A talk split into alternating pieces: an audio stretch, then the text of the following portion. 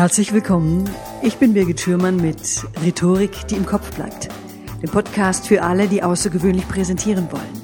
Heute hören Sie die Folge 74 Keynote Speaker, wie Sie als Redner oder Rednerin durchstarten. Liebe Hörerinnen, liebe Hörer, mein heutiger Gast ist mehrfacher Bestsellerautor. Vielleicht kommen Ihnen ja folgende Titel bekannt vor.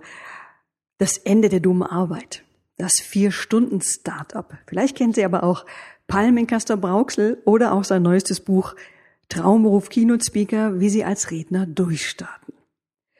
Mein heutiger Gast gilt als der junge Shootingstar unter den deutschen Keynote Speakern. Und in seinem neuesten Buch Traumberuf Keynote Speaker, da wirft er mit uns einen Blick hinter die Kulissen und er teilt auch mit uns seine persönlichen Erfahrungen. Freuen Sie sich mit mir auf Felix Plötz. Hallo, herzlich willkommen. Ich freue mich, dass wir uns sprechen. Herzliche Grüße nochmal. Hallo Birgit, ich freue mich hier zu sein. Du freust dich hier zu sein, toll, ja. Sag mal, unser Thema heute, das sind die Keynote-Speaker. Und wir werfen so Fragen auf, wie werde ich ein Keynote-Speaker? Kann das jeder werden, der eine halbwegs vernünftige PowerPoint auf die Bühne stellen kann? Wie finde ich mein Thema? Wie viel Arbeit steckt dahinter? Ist das überhaupt ein Traumberuf, der sich lohnt? Und über den Beruf des Speakers, also was ich alles machen soll und machen muss, wenn ich ihn ergreifen will, da gibt es zwei Bücher. Das eine ist von 2012, ist also schon etwas älter, ist von Hermann Scherer. Das heißt Der Weg zum Top, Top. Der Weg zum Top Speaker. Und das zweite ist von dir, das ist ganz aktuell erschienen und heißt Traumberuf Keynote Speaker, wie du als Redner durchstartest. So, dann dazu, ich sage es gleich mal am Anfang, gibt es diverse Ausbildungen zum Speaker oder der Rednerin. Ich sage jetzt mal Rednerin, weil mir, ja, mir, mir will das Wort Keynote-Speakerin einfach nicht so über die Lippen. so. Und liebe Hörerinnen, liebe Hörer, wenn Sie sich für eine Ausbildung interessieren, nenne ich Ihnen gleich mal eine, die ich persönlich zu 100 Prozent empfehlen kann. Das ist die Akademie der German Speakers Association.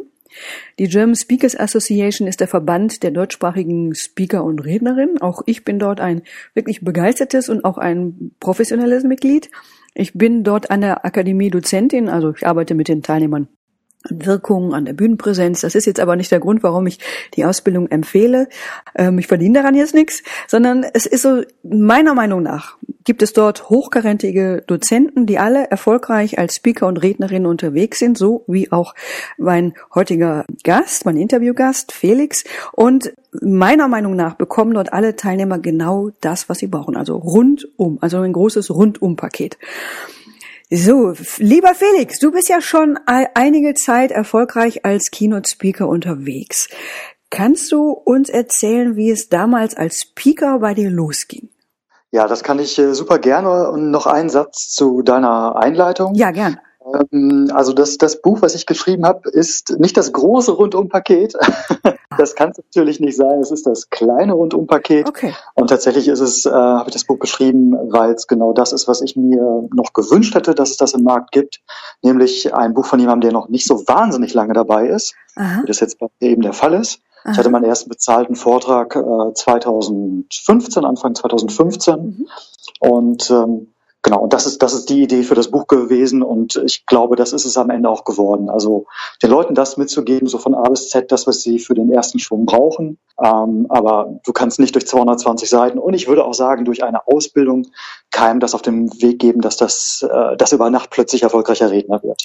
Also aus meiner Sicht kann man den Anspruch weder an ein Buch noch an irgendeine Ausbildung haben, ja, ist so ein, was ganz, ganz viel mit Erfahrungslernen zu tun hat. Ja, das sehe ich genauso. Es ist so ein Anteaser, dein Buch. Und es ist sehr persönlich, was mir da auch gut gefällt.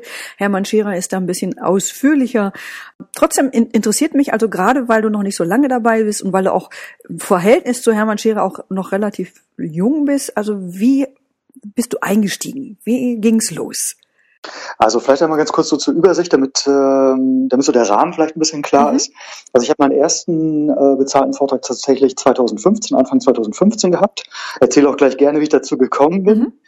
Ähm, und ich habe dann das große sag mal, Glück und auch die, den Spaß an der Sache so gefunden, dass sich das bei mir das Jahr von den Auftragszahlen verdoppelt hat. Und das bedeutet, ich war im letzten Jahr so knapp 70 Mal auf der Bühne. Toll. Und dieses Jahr wird es was über 100 werden. Also das ist so der, der Rahmen. Mhm. Ähm, und ich sage auch sehr früh im Buch, dass das möglich ist, aber dass es natürlich auch keine Garantie gibt, dass das bei jedem so jetzt klappt, Wie gesagt, Aha. nur weil er irgendwie ein Buch liest oder er irgendeine Ausbildung macht. Aber das ist erstmal der Rahmen, ja. der, wie gesagt, nicht realistisch ist. Okay, da kommen wir auch gleich nochmal zu. Genau, bei mir, bei mir ist das so gekommen, ähm, ich habe ja, also fange ich an. Ich habe 2011 das erste Mal selbst was gegründet und zwar neben neben dem Job und habe dann und da, damals war 2011 die Welt noch eine ganz ganz andere. Also die, es gab irgendwie noch keine Höhle der Löwen und es gab diesen ganzen Hype nicht und so weiter. Und ich hatte das Gefühl, ich bin der einzige Mensch auf der Welt, der irgendwie das Gefühl hat, er möchte neben seinem Job noch was anderes machen. Und habe auch wahnsinnig Angst davor gehabt, meinem Chef das zu erzählen und so weiter und so fort. Auf jeden Fall kam es dann so, dass ich irgendwann das nebenbei angefangen habe. Das war erfolgreich.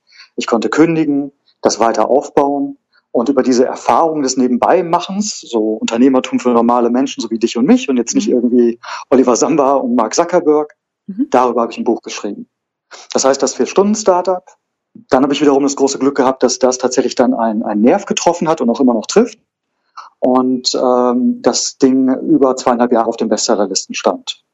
Und das wiederum hat eben dann dazu geführt, ähm, dass ich eben auch für Vorträge eingeladen wurde ah. und das Ganze auch so Fahrt aufgenommen hat. Also das war wirklich, wirklich total getriggert durch dieses, durch diesen durch Bucherfolg. Buch. Mhm.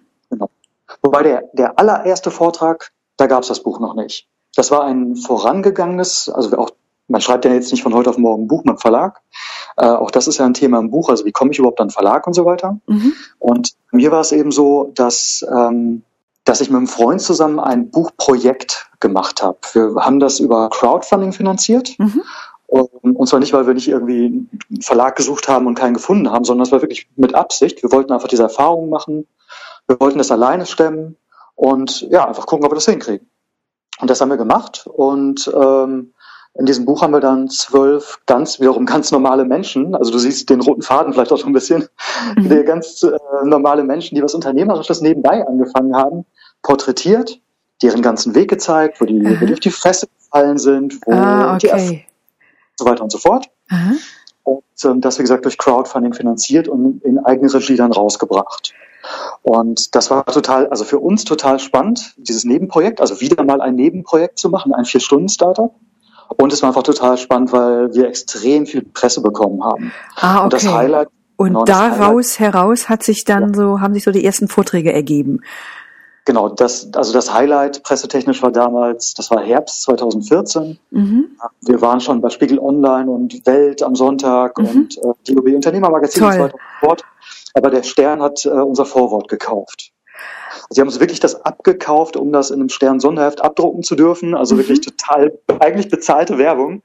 Und, ähm, und, ich hatte das Vorwort geschrieben. Es war ein sehr, sehr persönliches Vorwort, wie es mir damals ging, warum ich nicht zufrieden mit meinem Job war, warum dieses nebenbei was machen für mich der Ausweg war. Und dieses Vorwort hatte jemand in einer großen Werbeagentur gelesen ja, die haben mich angesprochen, ob ich nicht darüber mal ein bisschen auf, auf so eine ja, Veranstaltung reden könnte. Ah, okay.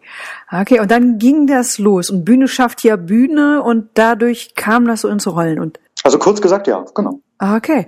Du, in deinem Buch, da gibt's ja zum Beispiel ein Kapitel mit der Überschrift, auch Sie können Keynote-Speaker werden. Was meinst du damit? mit Sie oder mit Keynote Speaker oder mit wem? Oder mit nee, äh, nein, auch Sie. Also es ist so, so ungefähr, so ungefähr nach dem Motto, jeder kann ein Keynote Speaker werden. Und da habe ich ein bisschen gestutzt und dachte, aha, okay, dann frage ich dich nochmal, was, was mh, hm, verstehst du darunter? Kann das wirklich jeder? Also ich habe ja gerade zu Anfang schon gesagt, jeder, der so eine halbwegs vernünftige PowerPoint auf die Bühne stellen kann. Nein, mit Sicherheit nicht. Ähm, ich kenne auch wenig Sachen, die jeder kann.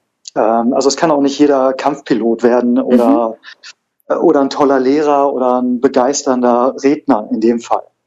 Ähm, was ich aber damit sagen möchte, und ähm, das ganz klar, und das unterstreiche ich auch, ist, dass der Markt sich aus meiner Sicht in den letzten Jahren geöffnet hat. Mhm.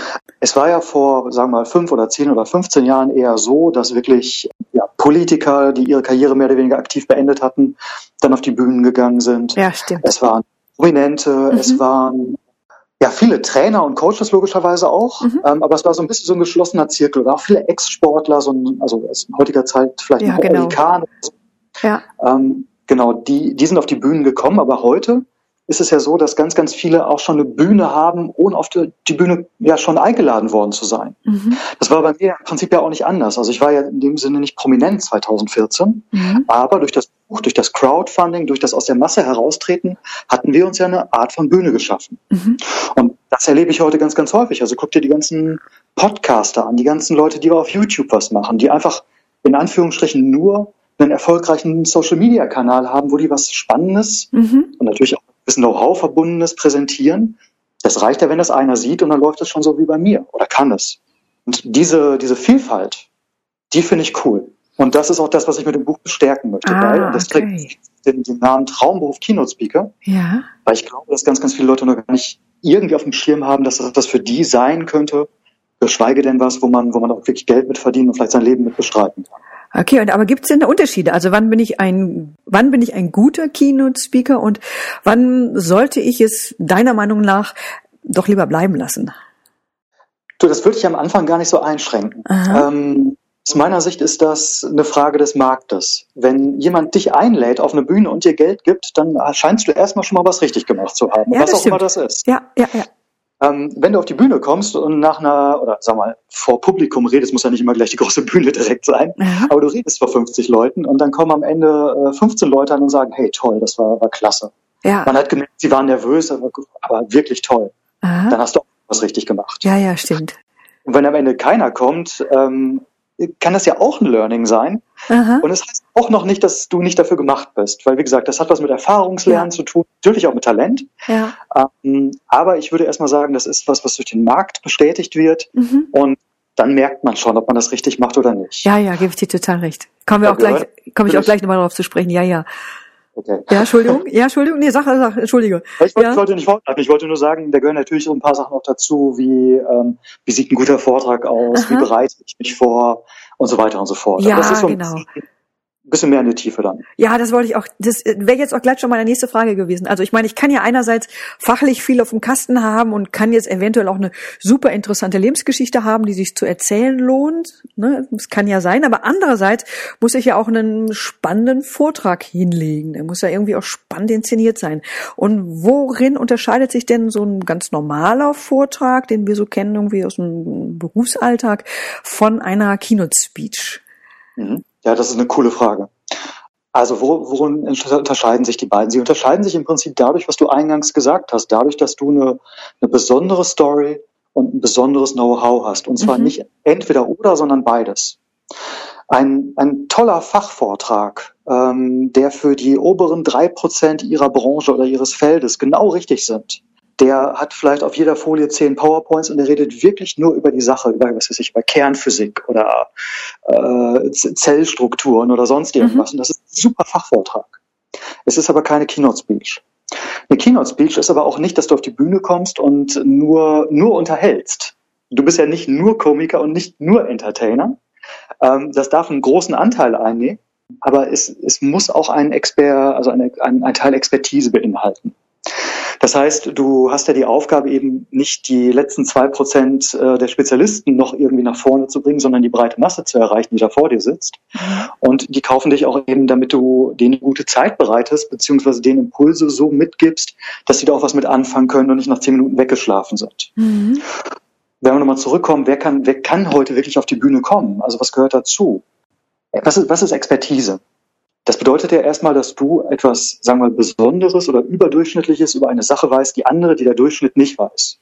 Nehmen wir mal ein Beispiel, sowas wie Vertrieb oder wie, wie Führung. Ein klassischer Führungsexperte ist vielleicht jemand, der, naja, in einem Unternehmen arbeitet und vielleicht äh, 100 Leute führt. Es könnte, und das, das ist eine sehr valide und gute Variante. Es könnte aber auch jemand sein, der ein Startup aufgebaut hat von null auf 1000. Das ist eine ganz andere Expertise. Und es ist auch gleichzeitig eine ganz andere Geschichte. Oder jemand, der, ähm, ich spinne aber, der in der, in der Eliteeinheit äh, gedient hat, der beim Militär war. Mhm. Der weiß auch total viel über Führung, oder meinetwegen General oder so. Na klar. Über Führung, aber aus einer ganz, ganz anderen Perspektive. Ja. Mhm. Und mit einer ganz, ganz anderen Story. Ja.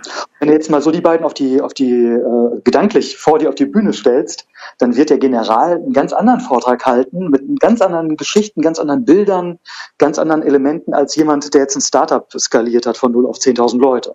Beide können total gut sein, mhm. aber sie verbinden beide in ihren Vorträgen mit Sicherheit eben Expertise ja. und Story und dann solche Sachen wie, naja, eben Story, auch Storytelling, also die Geschichten, die man erlebt hat, wo diese Expertise auch klar und, und greifbar wird, auch zu erzählen.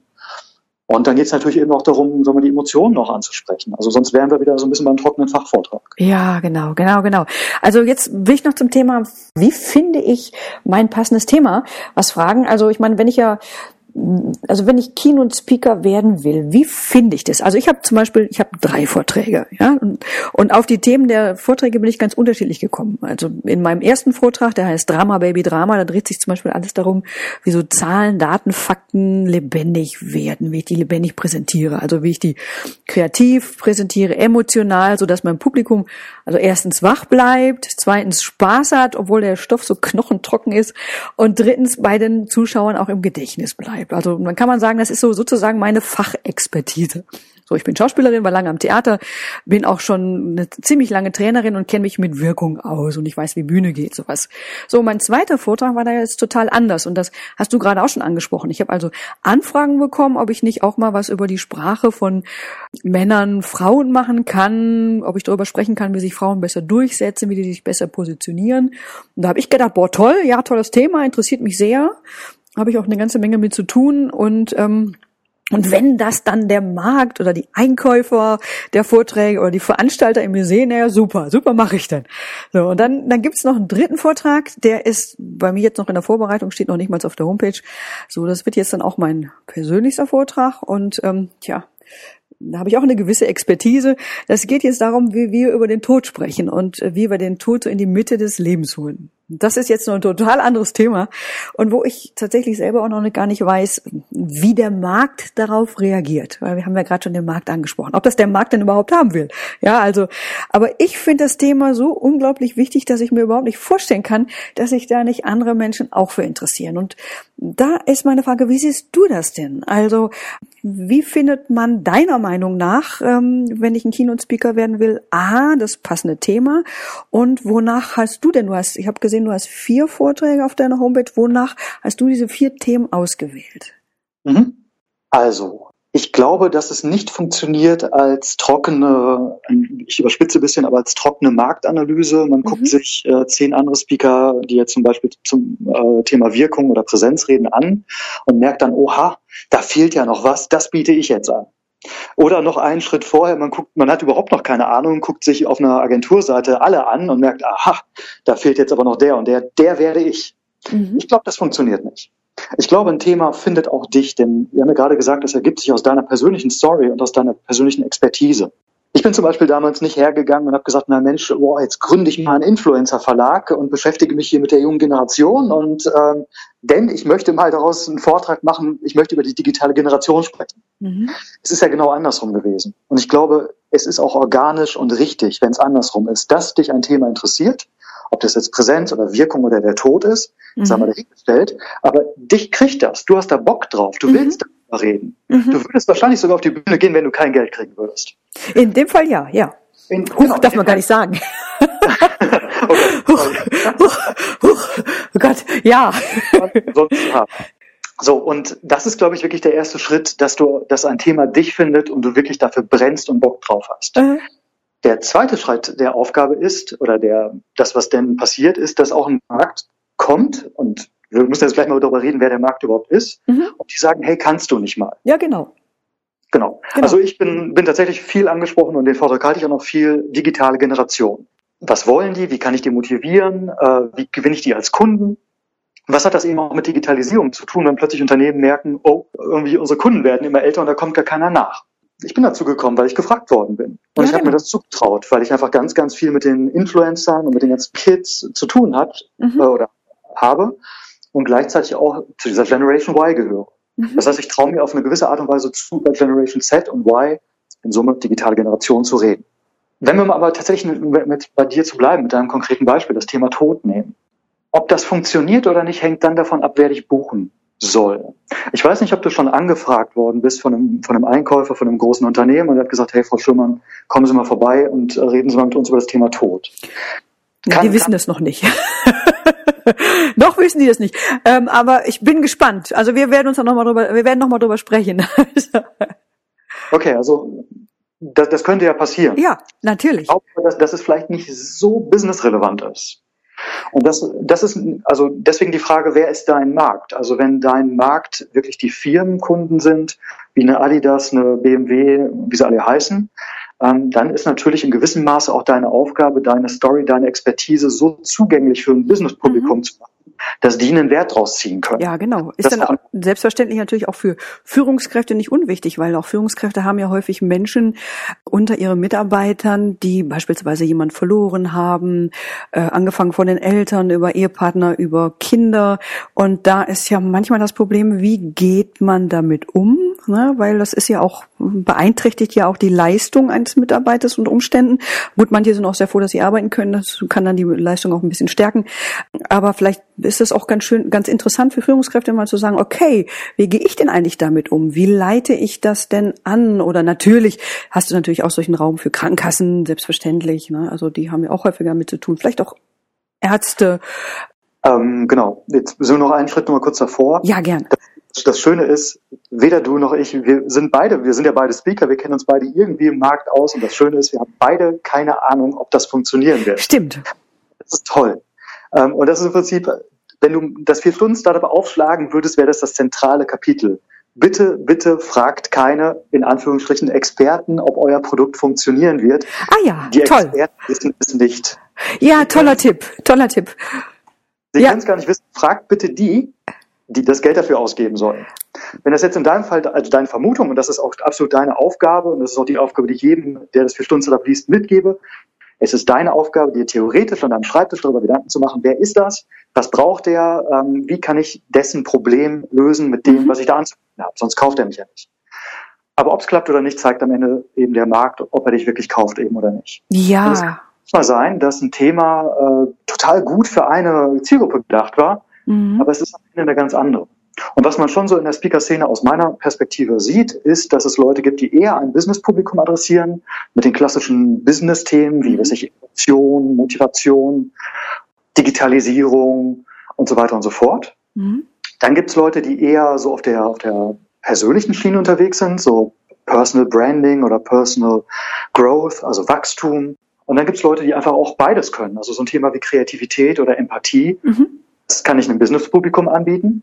Ich kann es aber natürlich auch auf einer offenen Veranstaltung machen. Ich bin zum Beispiel dieses Jahr ein paar Mal auf so offenen Bühnen, wo ähm, ein paar hundert Leute hinkommen. Und das sind natürlich jetzt nicht nur Firmenchefs und Vorstände und Führungskräfte, sondern das sind ganz normale Menschen. Mhm. Und dann schaue ich, ob ich denen auch was geben kann. Und das kann ich dann in dem Fall. Die Frage muss man sich eben stellen. Also wer ist wirklich der Markt? Und bitte keine Experten fragen, sondern dann den Markt adressieren und gucken, ob es einfach klappt. Ja, ja, also gebe ich dir total recht. Weil ich habe auch festgestellt, da gibt's auch tausend verschiedene Meinungen. Also auch, ähm, wir kommen auch gleich mal ähm, zu Titeln. Also da habe ich auch, zum Beispiel auch mit meinem Titel Drama Baby Drama, habe ich anfänglich ähm, auch mehrere Experten befragt und alle sagten so, hm, naja, hm. Und dann war ich aber mit diesem Titel und mit diesem Vortrag so unterwegs. Ich habe ihn einfach so gelassen, weil ich ihn toll fand und ähm, habe dann erlebt, wie äh, Teilnehmerinnen des Kongresses, bei dem ich dann gesprochen habe, gesagt haben, ah, zu diesem Vortrag wollte ich unbedingt hin, weil ich finde den Titel so toll. Ja, und da ist, ist genau das, äh, damit kann ich genau das unterschreiben, was du gesagt hast, nämlich der Markt entscheidet das letztendlich. Und ich war super froh, dass ich den nicht schon weggeworfen hatte, weil ich hatte natürlich schon mit dem Gedanken gespielt. Ne, so klar, aber ich dachte, ach, die werden es ja wissen, ja, die Experten. so.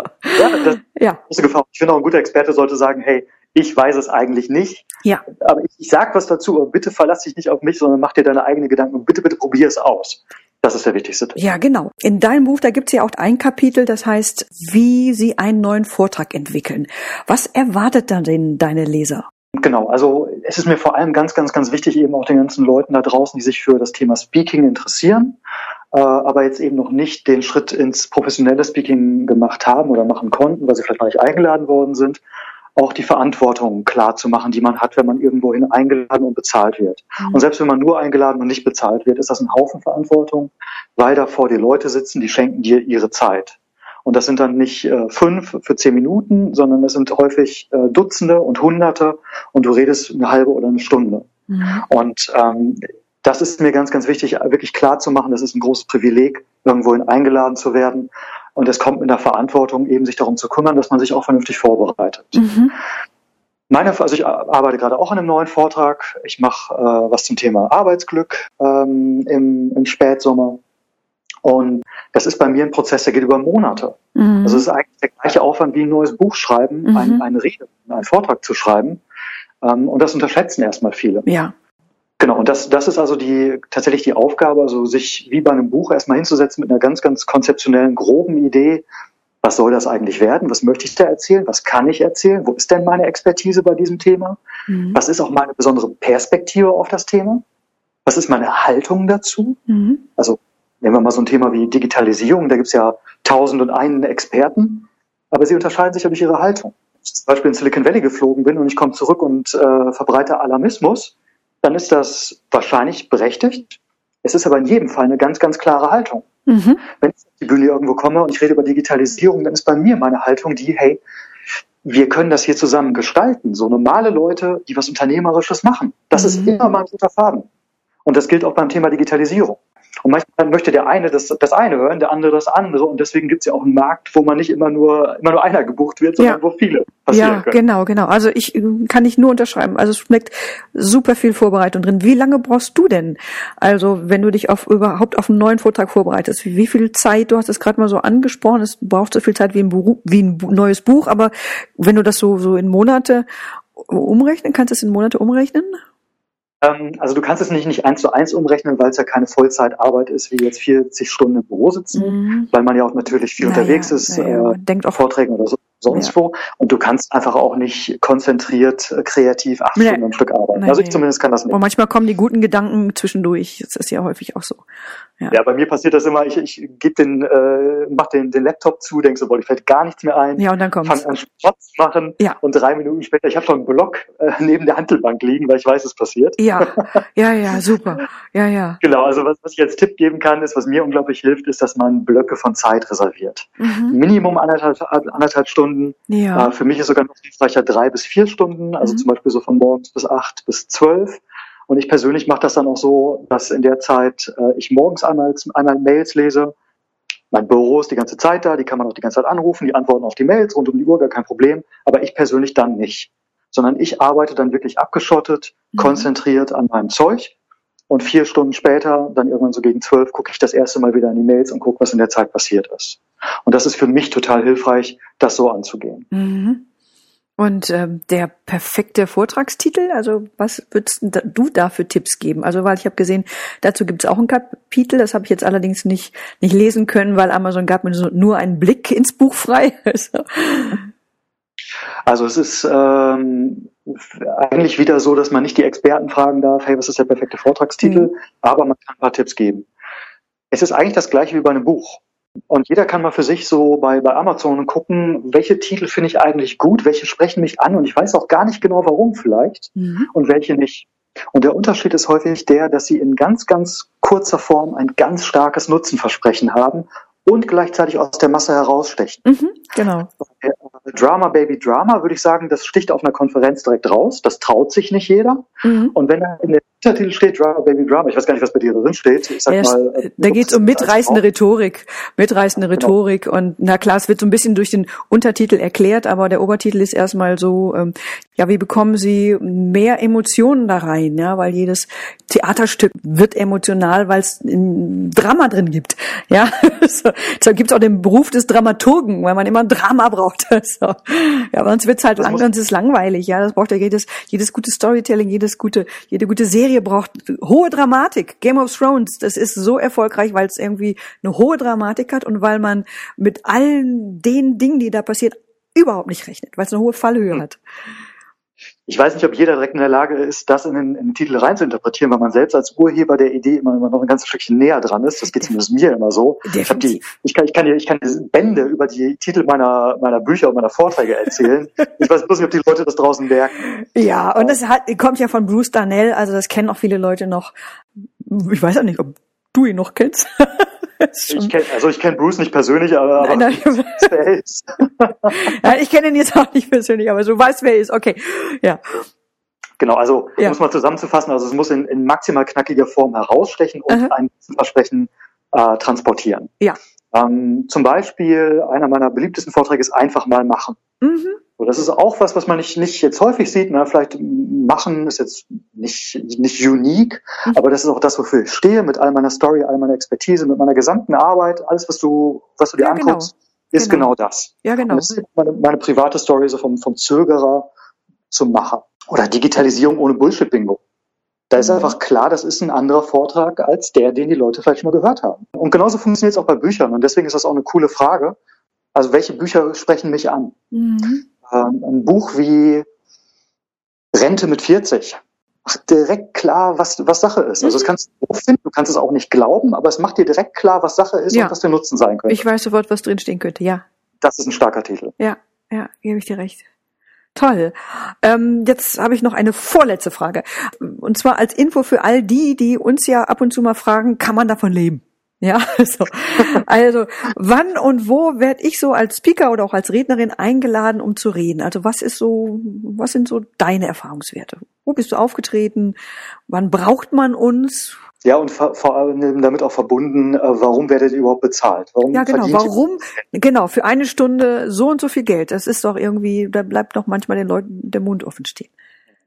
Ja, vielleicht muss man auch da noch einmal den Rahmen spannen. Und das ist wichtig. Ja. Also es geht nicht darum anzugeben. Nee. Ich habe es im Buch, ich habe es im Buch transparent gemacht, mhm. weil ich wichtig finde, dass die Leute auch diesen Aspekt ihres Berufes kennen, weil ich weiß bei jedem Piloten, bei jedem Fluglotsen, bei jedem Lehrer genau, was der verdient.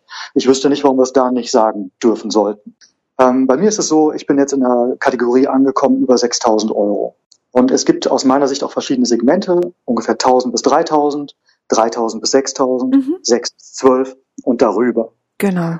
Und wenn du von unten kommst, dann sind eben unten die, die auf eine Veranstaltung mal eingeladen werden. Also genau. wenn mich mein Netzwerk anspricht, ein Podcaster oder so, und der sagt, hey, mich hat gerade eine XYZ angefragt, äh, die haben mir 1000, 1500, 2000 Euro geboten. Das ist dann so die Range, in der sich ganz viel abspielt. Für mhm. Leute, die noch nicht die große Erfahrung haben mhm.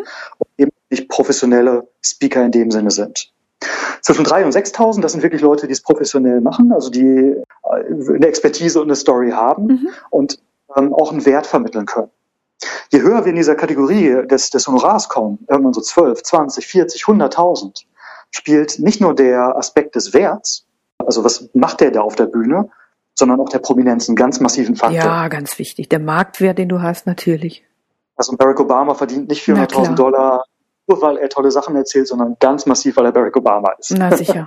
Das heißt, Prominenz, und das ist natürlich auch eine Zugwirkung, also wenn auf der, auf der Einladungskarte steht, äh, Eckhard von Hirschhausen spricht, mhm.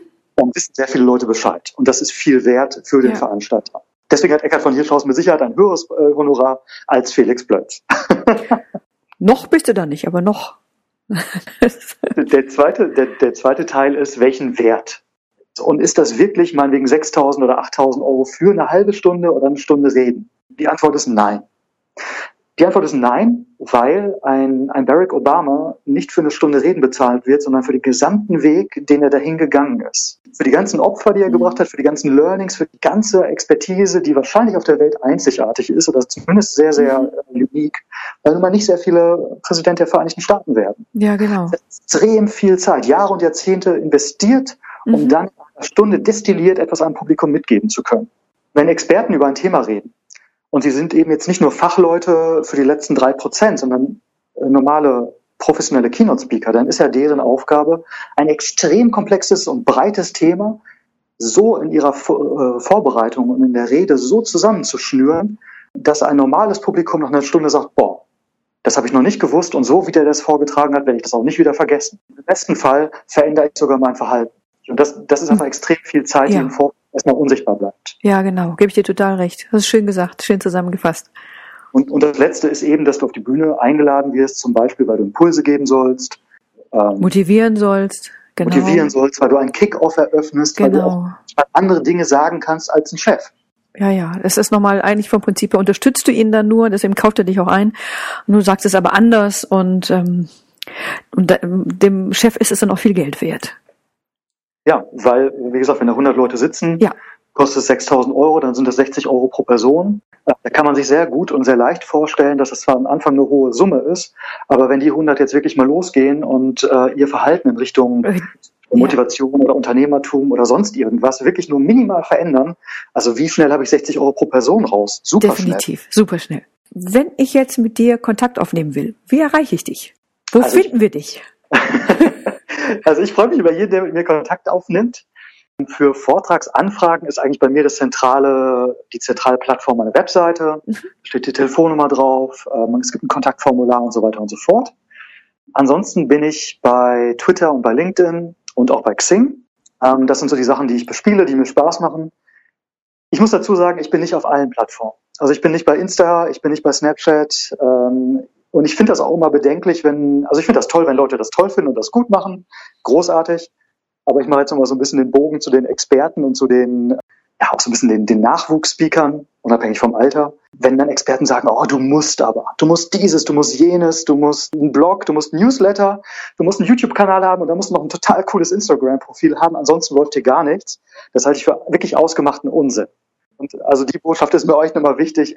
Also nehmt euch die Freiheit, nicht jeden Quatsch mitzumachen, nur weil es irgendwer sagt wir sind ein bisschen wie wir da beim Thema. Macht nicht das, was irgendwie jetzt der Markt vermeintlich gut findet oder wo, wo eine Lücke ist oder man macht das so. Macht, was ihr cool findet. Mhm. Zumindest ist das meine Haltung. Und das ist auch meine Definition von Erfolg. Also nicht, nicht jeden Quatsch mitmachen zu müssen. Toll. Schönes Schlusswort. Toll. Mensch, danke Felix. Super. Super. Dankeschön. Ja, also hat mir Spaß gemacht. Ich ähm, freue mich, wie gesagt, über jeden, der in Kontakt kommt, wer noch Fragen hat, äh, das Buch gelesen hat, mir paar Worte dazu sagen möchte, freue ich mich super drüber. Genau, ich verlinke das auch nochmal, irgendwie all deine Kontaktdaten. Keine Frage. Okay. Liebe Hörerinnen, liebe Hörer, das war's für heute. Wenn Sie zu diesem Thema mehr wissen wollen, ich habe für Sie einen Hörerservice eingerichtet, für den Sie sich unter www.birgit-schürmann.com slash podcast Schürmann mit UE eintragen können. Wenn Sie Fragen haben, Themenwünsche, schreiben Sie mir eine Mail über podcast.birgit-schürmann.com. Wenn Ihnen dieser Podcast gefallen hat, wenn er hilfreich für Sie war, ich freue mich über eine Bewertung bei iTunes. Ich freue mich auch ebenfalls, wenn Sie mich besuchen auf den üblichen sozialen Kanälen, auf Facebook oder auch auf Instagram. Wir hören uns wieder hier in Kürze. Ihre Birgit Schirmann.